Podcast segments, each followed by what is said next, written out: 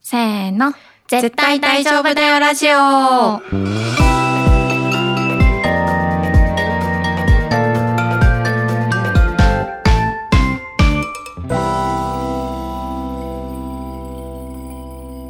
萌えです。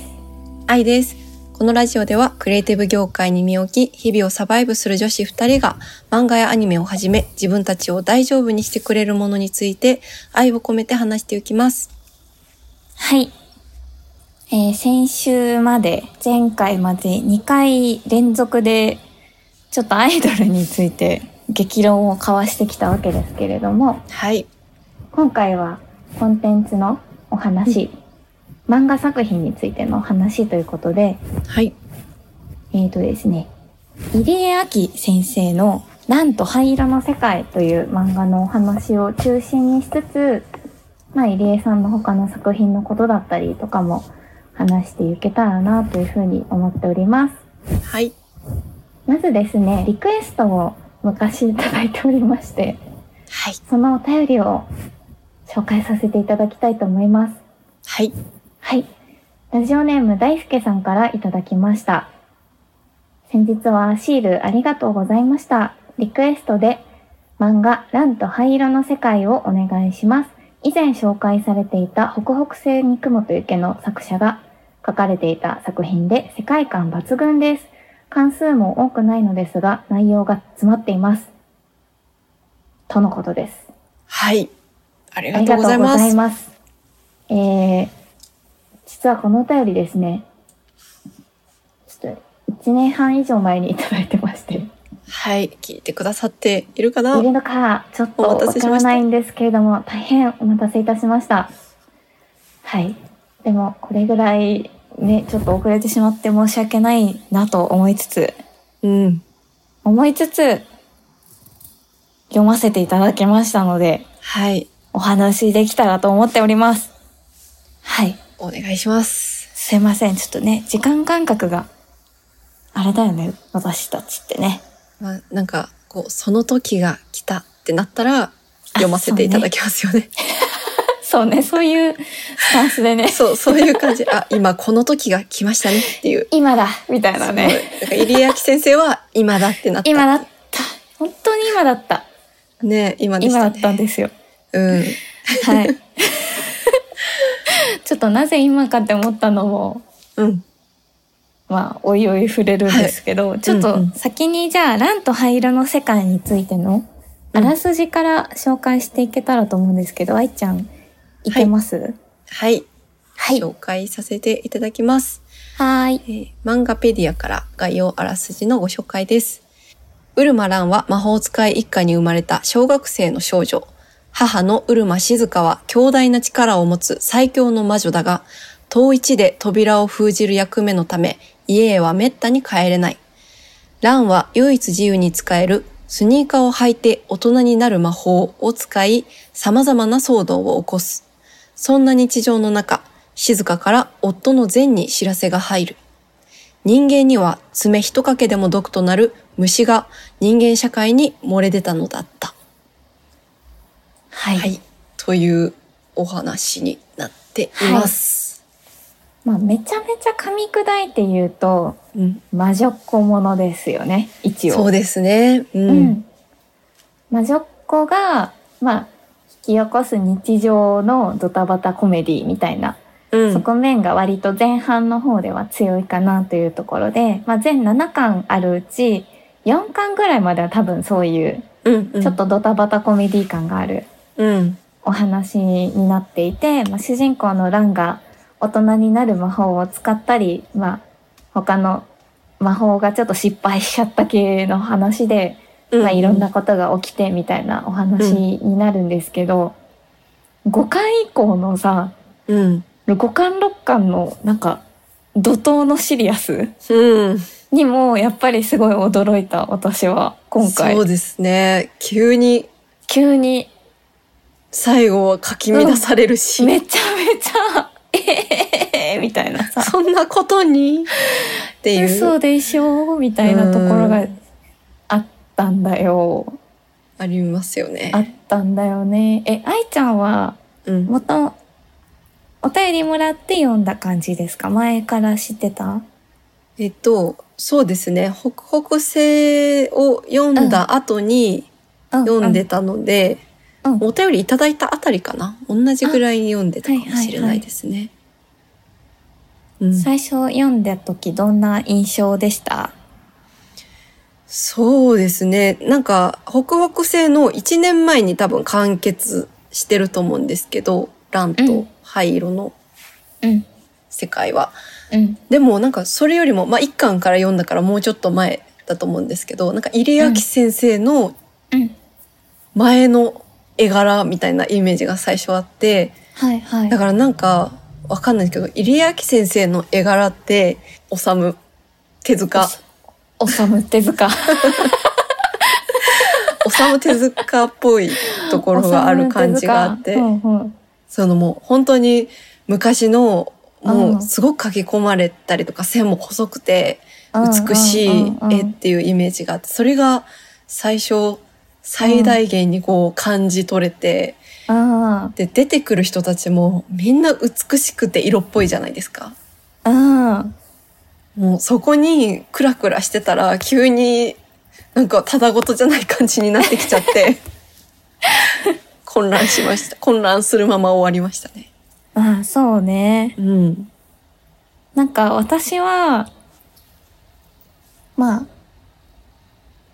なんだろうな。なんか結構どことなく昭和の香りもするみたいなうんうんのがすごいよく自分になんか馴染みがある感覚がして、うんなんかまずキャラクターの絵柄とかを見て思い浮かべたのは、なんかキャッツアイとか、うん北条司系のうん昭和の絵柄みたいな、うんいい意味で。うんで、中身のドタバタ感は、ランマ2分の1を彷彿とさせられたあー私すごい。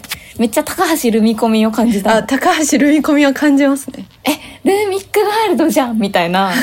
あの、ランマの初期の方とか、あと、うるせえやつらとかの、うんあのドタバタ感をすごい感じて、うんあ、なんか自分が好きだったやつだ、みたいなうん安心感がちょっとあった。うんうんうんなんかすごいノスタルジックな感じになった。はあ結構確かにうん。で、この感じがすごい不思議だったかな。その、うんなんかやっぱり他の漫画にないキャラ、なん筆のうん絵柄というか、うんうん書き込み方とか、うんキャラの作り方とか、なんうかんコマの描き方とかが、うん全然他にはない真新しさがあるんだけど、どっか懐かしさもあるみたいなうんのが、新鮮だった、すごい。うんうんう。ん。で北北西よりもそれを感じたかな、すごい。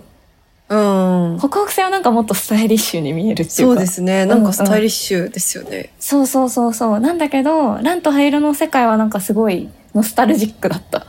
ののが不思議だ。った、すごい。最初の印象としては。うんうん。なんかあと、北北西には感じない、本当になんか、なんだろう、直接的な、まあ、ちょっとはあったかもしれないけど、うん。表現じゃないけど、なんか、すごい色っぽい感じが、あ、そうね、そうね。もう全体から、うわーってあって、うん。色気。色気がすごいんですよね。え、でもそのダダ漏れ感もちょっと昔の漫画っぽいの。あー、なるほど。うん。なんかね、空気がちょっとうん紫とかピンクっぽい感じがずっとあって、 すごく、ああ、すごいなと思って見てました。そうね。うん。まあ、ランがスニーカー履いて大人になるってるところとかさ、うん。もうめちゃくちゃスタイルもいいし、うんセクシーな感じなんだけど、中身が子供みたいなさ、うん。バランス感とかも含めてさ、ねあれはたまらないですよね。あれはいいよね。うん。いやそーの、私、玉尾先生、はいはいはいはいはいははすごいこう、シュッとしてかっこいい魔女、はい魔女の師匠、ランちゃんの。うんで、ほご本人は、あの、魔力ないけれども、師匠としてなんかちょっと伝説的なキャラクターみたいな人がいて、もう普通そのスタイリッシュな感じだから、スタイリッシュなだけでうんいけそうなのに、うんなんかその玉尾先生の色気がすごす ぎて、どうにかなりそうでしたね。うんなんかさ、色気のないキャラいなくない、いないいない。もう全員、いないよあねの、お父さんも色気すごいし。うんすごい。なんかさ、サンゴちゃんとかさ、いや、もうやホワばいでホすワよ。系に見えてさ、めちゃめちゃエッチドエだよロいねで。すよ。 ドエロいですよ、やばい。サンゴちゃんはもうすごい。いや、サンゴちゃん、サンゴっていう名前のキャラってエッチなのかなとかすごいい考えやてーたもん。そうですね。でももう、ちょっと、外を歩かせれないですもん、サンゴちゃん。私、近くに。ちょっともうずっと一緒にいま すよ。 危ないよ、そんな。危ない危ないって。ダメダメダメ、みたいな。うん、ね。うん、うるま一家全員セクシーだよね。全員セクシーですね。ジンとかさ。いサンやゴちゃー、んね大変ですね。ね。大変だ。うん。でもなんかその、まあ前半ドタバタ系で後半一気にシリアスになってきたけど、うんうん。なんかその後半の、その一家大集合して戦うみたいなうん。感じかっこよかった。ああ、よかったですね。ああいう、激ああアツでいうしなたんね、か私、あの、ミスターインクレディブルみたいなやつ好きな の。なんか家族、家族で戦うみたいな展開好きで。あーちょっと今、ミスターインクレディブルしか出てこなかったんだけど、 例えが。確かに、あんまりないのかな。うん。あんまりないのかな。うんでも私、あの、お母さんがもうめちゃめちゃ強いじゃないですか、魔女おとして。母さん、うんうんうん。で、その、一家で戦うときに、その、子供たちとうん、わか夫がやられて、ブチギレてるとこが大好 き。るわかる、大好き大好き。あのさ、あのーまあ、何と戦ってるかっていう話なんですけど、まあ、虫ですね。はい。魔界から来た虫が、まあ、人間界にやってこようとしちゃってそれをみんなでこう食い止めるっていう話なんですけどうん。なんか一回さみんなちょっとその虫にやられるじゃんお母さんも含めて。うん。でもその後にあのお母さんがこう蘇るっていうかうん。立ち上がった後の圧倒的な強さうん。と最後の「虫けらが」っていうセリフうん。が最高でした。最高でしたね。あそこ超良かったよね。しかもお母さんってそんなさ怖いキャラじゃないわけじゃん。そうそうそう。なんかね、いつも、あの、うんチャーミングな感じ。強いけど、そうそうそうなんか可愛らしい感じで。うん。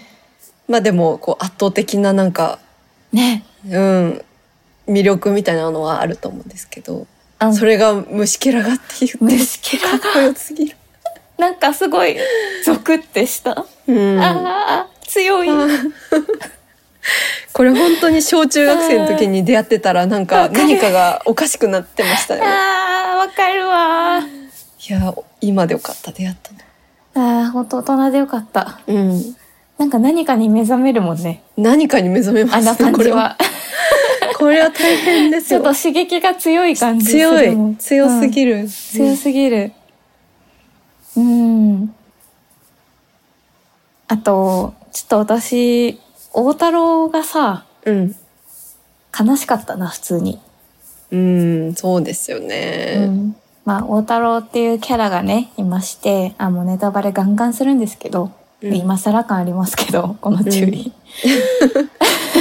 お母さんの話とかしてたし、 今更なんですけど、うんえっと、大太郎っていうキャラクターが、えっと、まあ、どこかの社長、どっかの会社の社長のすごいお金持ちで、うんなんかもう、めちゃめちゃ女の子と遊んでる、なんかあんまりね、最初良くない感じっていうか、うんうん性格悪そうな感じで登場して、うんまあ、ひょんなことからランと、大人になった姿のランと出会って、まあ、ランに心惹かれていって、ランが好きみたいな風になるんですけど、そのうん魔界から出てきた虫に寄生されてしまい、まあ、その虫のよりしろとして、あの、徐々にその人間たちとか、ラン含む魔女たち、虫と戦う存在をこう追い詰めるみたいな感じになっていってしまうと。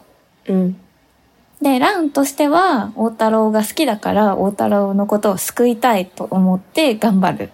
うんけれども、まあ最終的には、えっ、と、その大太郎に寄生してた虫が、まあ、内臓とかを全部食い尽くしてしまって、もう死ぬ運命になってしまうと。でも、ランが、ま、魔法でちょっと生きながらえさせて、数時間だけ、あの、意識を取り戻すっていう最後を迎えるんですけど、うん。めっちゃ悲しかった。これ。うん。でも個人的には大太郎って本当に何って思ってるので、大太郎うんはまあね、その感情もある。うん、そう大太郎って何、うっていうまま、ラランが悲しんでるから悲しいけど、大太郎って何っていう。いや、まあそうなんだようね。ん、なんか気持ちはずっとありますね。あいつは何だったんだろうかっていう。なんか、なんかすごいいいやつ風になったよね、最後、急に。そう、なんか、そう、い最後はまあまあ、いいやつ風だけど、結局何もしてなくないか、こいつと思って。まあ、てかなんか、ストーリーを成り立たせるために、うん。大太郎というものがいたみたいな感覚な の。ああの確かすごいに、悲しかったの。しれな。ないんかこの、この最後、悲しすぎるし、うん、え、美しすぎるじゃん、この感じって思ったのよ。うん、うん、そのストーリーに乗るっていう目線でいくと。うん、うん、でもキャラクターに乗るっていう目線でいくと、うん、お前は何なんやみ たいな気持ちもあって、なんかすごいな、私めっちゃ泣いたんだけど漫画読んでて。泣いたんだけど、冷静に見ると何なんだろうみたいな 感じの、そうなんですよ、なんね。か両方がどう、なんか、うーん、そうなんだよね。そう。まあ、でもあの中でなんか内臓食い尽くされちゃうのが大太郎だったのはまあ、うん、っていう、なんか大太郎が、で あれが、だって、ひびくんとかに、好ひきじ ゃないびくん、そう、ひびくんとかについてたら私も、うわーってなってたと思うんですよ。そうね、あの、ランの小学校のクラスメートで、お花屋さんの息子で、ランのことが好きな男の子ですね。うん。そう、ひびくんは結構いいこと言うし、まあ、なんひかびくんは完全にヒーローポジション。そう。うん。で、まあ、ひびくんからしたら途中までは大太郎に乱を取られていたまあまあまあ。状態だったと思うんですけど、でなんか虫も大太郎のなんかいろいろ食い尽くしちゃって早く次の帰省場所探さなきゃみたいなので、うんうん響くんを狙ってたと思うんですけどおあれで響くん似てたらもう辛すぎるからまあうーん。うん大太郎ありがとうって思ってでます。もさ、なんか漫画のストーリー的には、うんひびくんの方に行きそうじゃないまあいきそうなんですよなね。んか、ひびくんに行った方が、うんなんか読者的にも、え、助けたいみたいなうん気持ちになるというか感動じゃん、多分。うんでなんか大太郎ってあのそのまあ虫云々の話が始まる以前の4うんう巻んぐらいまでにどういう位置づけだったかっていうと、なんか蘭のことがちょっと好きななんかセクシー要因の悪い目なお兄さんみたいな感じじゃん。うんうんうんなんかちょっとセクシーな風味をさ与えてくれるそうっでてすいねうかさ、ずそっのと物語乱にイチャイチャしているっていう。なんか物語の中でちょっとで、うんちょろって出てきてなんか蘭の大人になった蘭の腰を抱いて なんかず一緒にいたいみたいなことをささやいてチューするみたいなさ なんかそのセクシー要素じゃんうん一言で言うなればうんだからなんか読者的にもそんなにめっちゃ思い入れがあるっていううんわけじゃないっていうかさ、どっちかっていううとんその虫が寄生するならお兄ちゃんかあー響くんじゃんうんの方がもう心がすごいかき乱さ心れがまかすきよね。乱されるじゃんうん。でもそうしなかったんだみたいな。ね、あでもでもそうしないと、あの大太郎が何なのかよくわかんないからか。 そうかもしれない。本当に嫌なやつなだ本けに当なっにちなゃうんかかセもクしれない。シーな何かを巻き起こす人として、 あの、あ、なんか虫の話、うんぬになった後、い意味がわかんなくなっちゃうからが存在として。まあそうかもしれないですあね。の流でも、れでセクシーな感じに出されても、はってなるもんね。うん。あの、北北戦の時も思ったんですけど、この入江明先生ってもしかしたら、うん。こういう大太郎と北北星だと、あの、うん主人公の弟ああ。が、なんかちょっとこう人とは倫理観が違って、はいはいはい。なんだろう、例えば動物とかにも嫌われそうな感じというか、はいはい。あの、本能的に生き物がちょっと毛嫌いしそうなうん。嫌なや、嫌なやつというか危なそうなやつっていう描き方がそれぞれされているんですけど、うん。なんかそういうキャラクターをあそこまでメインに持ってくるってあんまりああ、そうなだ、んね。か知らないな。と思っていて、なんかわかんないけど、入明先生の中のテーマの一つなのかなと思って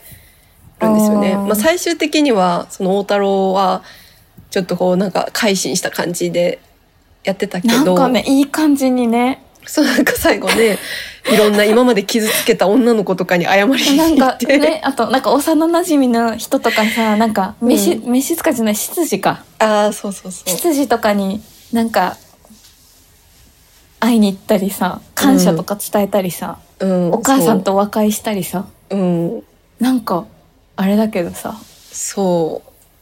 あれだけど、まあ、そう最初で言うと、そのお兄ちゃんは魔法の一つとして、まあ、鼻がすごく効く。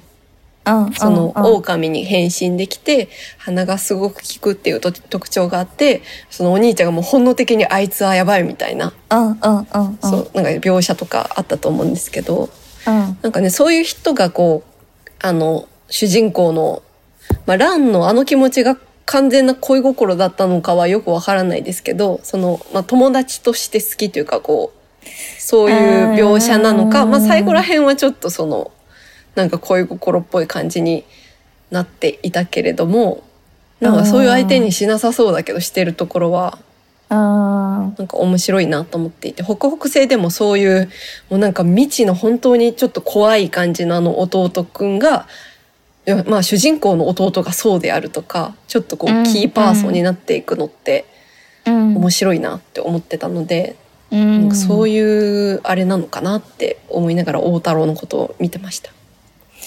うーん。大太郎問題ね。大太郎問題。大太郎問題ね。 まあ、でもなんか入江先生のインタビューとか読んでたら、うん。なんか大太郎は悪いやつのままにするつもりだったみたいなこと言ってて、うんうんうん。やっぱ物語的にああなったっぽかったけどね。なるほど。やっぱりなんかあの悪いやつへのこう何かがあるんですね、入江さんの中で。何かがあるんじゃないかな。うん。なんかそこまでは明言してなかったけどね。う多分ん。でもあれは何なんだろうな。なんか、うんなんだろう、あの、ハリーポッターでいう、その、スリザリンみたいなことでもない、う。なんん、かバランスがあるなと思っていて、あの、そうね。そう、倫理的に危うい人がこう、一番メインの方にいるってそいうう。そうね。そうね。ん。なんか食い込んできたよね。そう、食い込んでくるんですよね物語の中核に。そう。し、なんかそういう存在、なんかいわゆる敵みたいな存在でもないし、うん。何なんだろう味な。方でもないしな。味方でもないしさただそこにいるって感じの、 うん。まあ、大太郎はただそこにいるだけだったのが虫に食われてしまったんですけどなんかガヤみたいなさ、 うんなんて言うんだろう。うん。なんかサブキャラって感じだったんだけど。うんいやー。なるほど。うんそうね。まあでもなんかお兄ちゃんとかさ、うんひびくんとかだったらさ、悲しすぎて無理だったかもいしれなやいじゃん。そうですね耐えられなかったかも耐えられないし、なんか、心がさ、うんなんか、作詞、なんかひ批判されてた可能性もあるっていうか。あなんか、え、なんでですかみたいなさ。ーうんだからお太郎なのかな。まあそれで言ったらすごく大事な仕事をなされたんですね大太郎は まあそうだね。ありがとう。うんありあがとりうがとう。大太郎ありがとうああ。そうね。でもなんか総じて、あれだよね。戦闘シーンとか、さっきお母さんの話したけど、 うん全体的にやっぱかっこよかったよね。うんかっ書こよきかっ込たでみすねがすごいかっ、うん、いいから。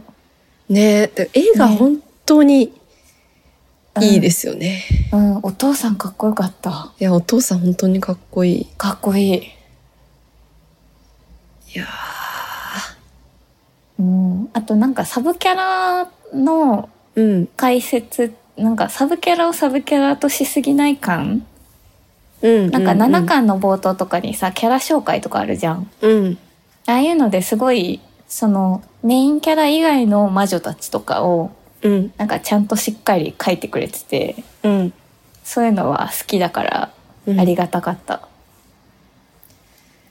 確かにあの4姉妹とかもねうん魔良女のかったですよか良いですよね良いです良いですあとなんか最後7巻ぐらいでなんかめちゃめちゃいいセリフとかが怒涛に来て うんうんうんどうしたどうしたってぐらいスクショが止まらなかったんですけどちょっと電子で今回読んでて、うんもうなんか個人的にここで泣いたのがうん もういきなり一番最後のセリフ言いますけど一瞬で大人になる魔法なんてないよ、毎日毎日大切に生きることそれが大人になる魔法だよがそれをさランが言うっていうのがさそうものすごい変化じゃん涙本当だねっつって泣きまねした、えなんかしかも一巻の最初でランがもう大人になるんだみたいなことを言ってるんですようね、んうんそこの対比っていううん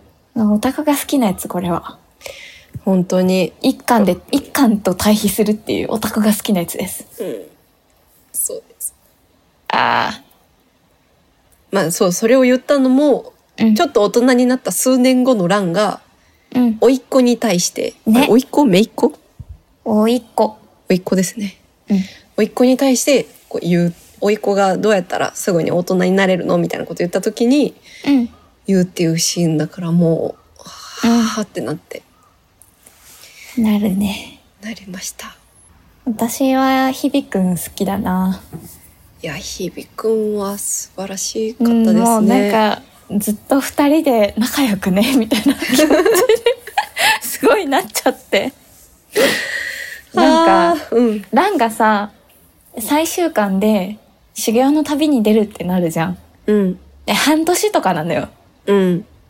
短いのうんね、私たちからしたら うんでも小学生の半年ってめちゃめちゃ長いから多う分、んうん日々くんがなんかもう行くなよみたいなこと言ってたりさうんなんかその不器用ながらにちゃんと愛情を伝えてくれる日々くんうん愛おしすぎると思ってうん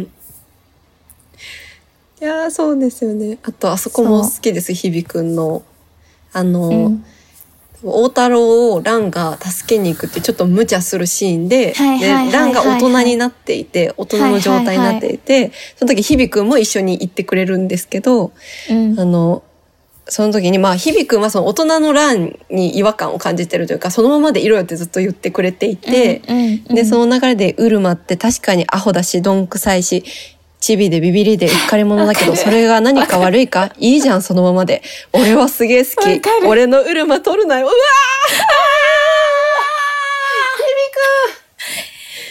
ああーおい。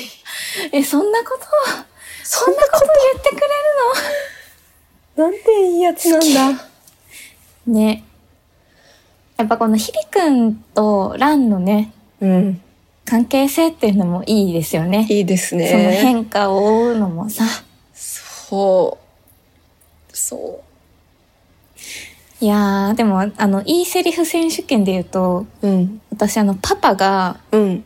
ランがなんか旅に修行の旅に出るってなって最終的に快諾するときに始まってしまったら後戻りできない人生だ思うように生きなさいっていうのすごい好きすごいいいですよね、そこも。いいすごい好きわかります。うーんこれからは自分で自分を育てるんだってうー、おお父さん。んあー好き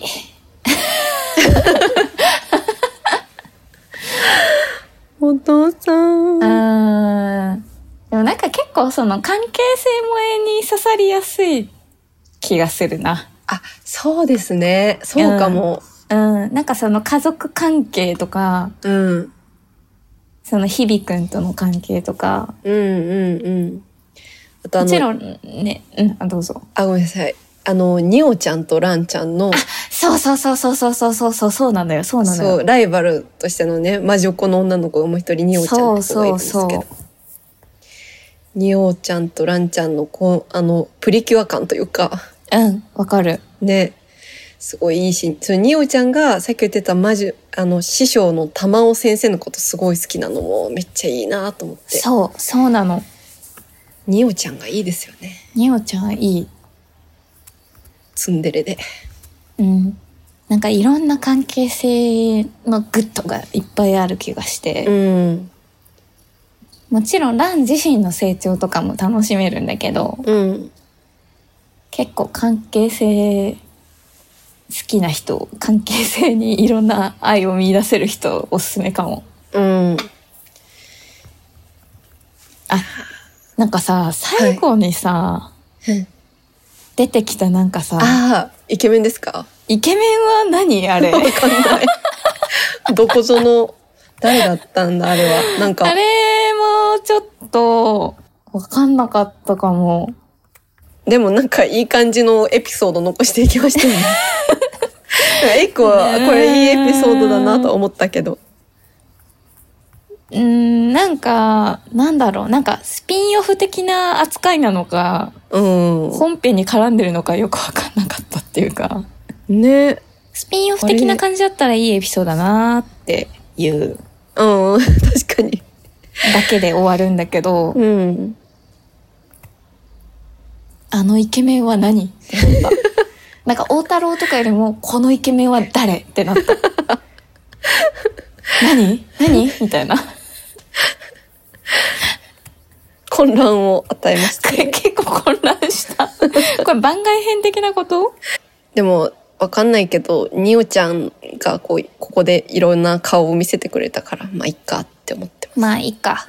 す。うん。におちゃんに焦点を当てるためのあれかな。そうかも。まあいいか、じゃあ。そしたら。うんにおちゃんの引き立て役のイケメンかも。やばい、どんどん失礼になっていくな。 失礼だ。 すいません。いさあ、でさゆも、りすごい、先生、あれ本で。当でもね、はいこの人の、なんか最後言ってたやつめっちゃ良かったなと思って、あの、この人はその、心の歪みを直すみたいな。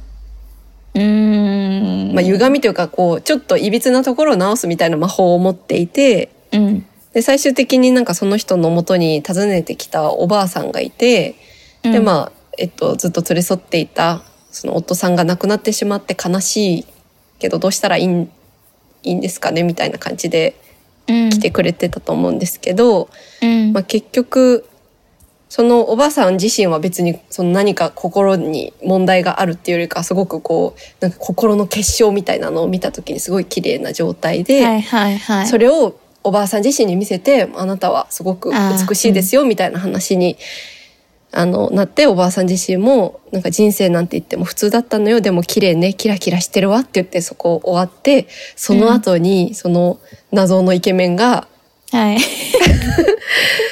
どこにも歪みがなかった、悲しみに正面から向き合ってた。あれじゃあ僕にできることなんて何もないよ。人の役に立つなんて本当に簡単じゃないって言ってて、あ、いいこと言うじゃんと思って、そうだよねって思いま した。そうだよ。人の役に立つなんて本当に簡単じゃないよ。 うん。まあ、いいこと、いいだね。うん。ああ。え、愛ちゃん、た、旅読んだ読みました。私も読んだよ。旅はすごいいっぱいお話が読めますね。そうだね。旅うん短は、編集入江さんの短編集なんですけど、旅うをんテーマにした短編集で。なんか私も愛ちゃんも積んどくしてたっていうのが面白か った。そう。積んどくしてたんですけど、でも読んだらやっぱり面白かったですね。ね。うん。いや、なんかさ、なんでさ、面白いって分かってるのに積んどくしちゃうんだろう。人って。急を要さないからですかね。うーん、でも読みたくて買ったわけじゃん。うん。読みたくて買って読まないってなんでなんだろうって最近思って てなんかうん例えば本とかだったらうん。時間かかるなってわかるわけよ。うんうん。まあちゃんと読んだら3時間とかさうん。 2時間とか3時間とかかかるわけじゃん。でうん漫画って、まあ、私の場合は特に読むのが早いから、うん。まあ、頑張れば10分とか15分とかで読めちゃうわけよ。うん。なのになぜ私は読まないんだろうって 思って面白い面白そうだなって思って買うのにうん時間もかからないのに、うんなぜ読まないんだってすごい 思ってたの最近。なんでなんですかね。うん、なんか他にもいろいろ積んどくあってさ正直うん。読みたくて買ってんのにさねえ、でも私もねえキングダムの65巻まだビニールに入ってます もん。いや、キングダム何巻出てる65巻ってだいぶ前じゃない そう。多分、だいぶ前。そうだよねうん。今キ何ング巻ダだムいいよ今だって最新70巻。次おー71巻が。じゃあもうに1年半ぐらい はあれなんじゃビニールビニールになっ入てっないてる。まあでも、キングダムワンピースはちょっと読むのに体力がいるから、ああまああーでもそれは一個あるよねうん、なそんのかイエね、ス先生とかもさ、うん絵のインパクトっていうかさそう、受け取る情報量がやっぱり、そうそうそうそう情報量が多いからタイミングを選ぶっていうのはうん。あるよね、ね、なんか平休みとかはすぐに読めるんですけど、あなんかこうシンプルめなーあー日常系のお話とか、そうねそうねささやかなこう出来事が描かれてるものとかは。あーあーあーやっぱテーマが重いものとかうん。な絵んかせ、のうん、うん密密度うんうん。が高いものとか世界観がちょっとこう、あー現代じゃないものとか、あー確かにね多少こう、うん行くぞっていう気持ちで読みますよね。あのカードキャプターさくらのうん。クリアカード編の15巻買ったんだけどうん。なんかちょっとわかんなくなっちゃってうん。なんか10ページぐらい読んでやめちゃったんだよいや、でもそれも、なんかそういうのもあるよねそういう感じ。うん、あります。ちょっと今じゃないかもっていう。もうちょっと、うん浸透する時期があるかもみたいまとまって読まないとな。うん。なんか迷子になっちゃう漫画とかさあるじゃんありますね。世界観強めのってやっぱそれだと思うんだけどうん。だから私「ランと灰色の世界」もうん。今回まとめて読んだけどうん。これ一巻一巻なんか例えば連載中とかに買って読んでたら分かんなくなってただろうなってめっちゃ思うわ、ああ、そうですね。多分2巻ぐらいでやめてたかもなって思った正直うん。確かに。まあ、ランとハイロの世界自体もすごく説明が細かいよりかは結構こう、ぶった切って次のシーン行ったりとかうんも。なんか考えるな感じろ系じゃんそうそうそう、考えるの感じる 系。本当に。そうそうですなんだよね。うんなんかそのお話も全部つながってるかって言ったら、なんかそうじゃなく見えるっていうか、うんうん。独立してる感覚もあるし、うん。そうね。だからまとまって読めて本当よかったわって思った。あよかった。うん。いい機会でしたね。いい機会だった。うん。うん。積んどくね。しちゃうんだよね。しないようにしたいんだけどな。うん、もう全部読んでから次のを買いたい。うん。そろそろ。でもなんか月に1回ぐらいさうん。バーンって漫画買いたくなる時あってあなんか5冊ぐらいバーンってみたいな本屋さんとか行って、これとこれとこれとみたいなあ。うんうん。なんか新刊のタイミングかぶる漫画とかあるじゃんうんうん。これとこれとこれ買ってあとジャケ買いしてとかして、するのがすごい好きうん。なんだけど積んじゃうんだよねね。ね不思議ですね。不思議だね。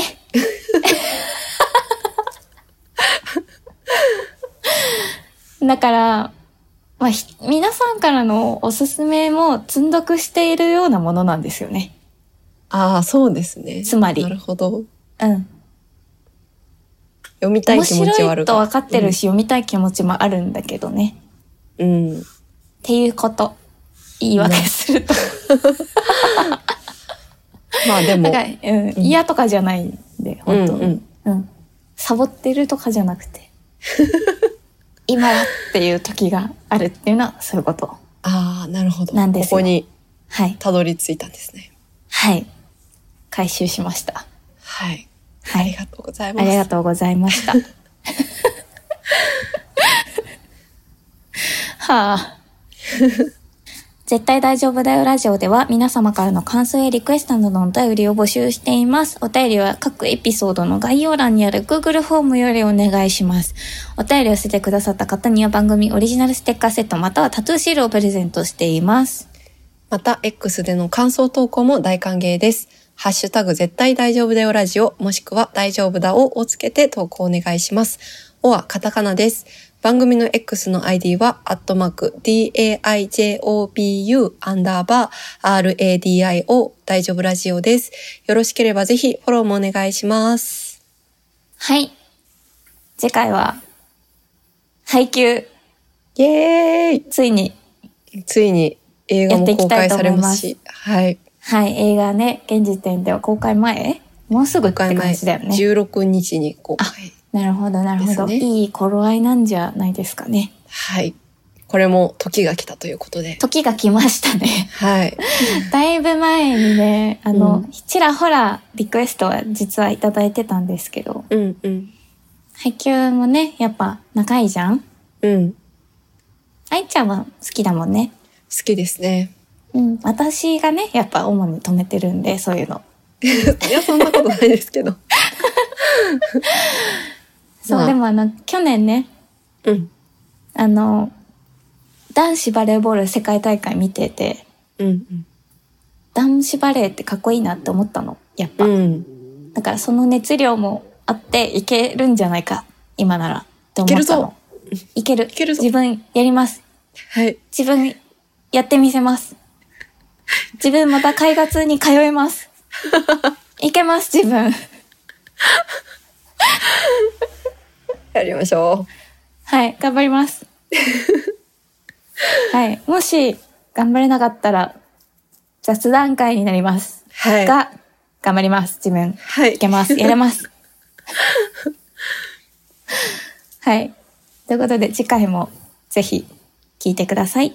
聞いてください。せせーの、バイバイ。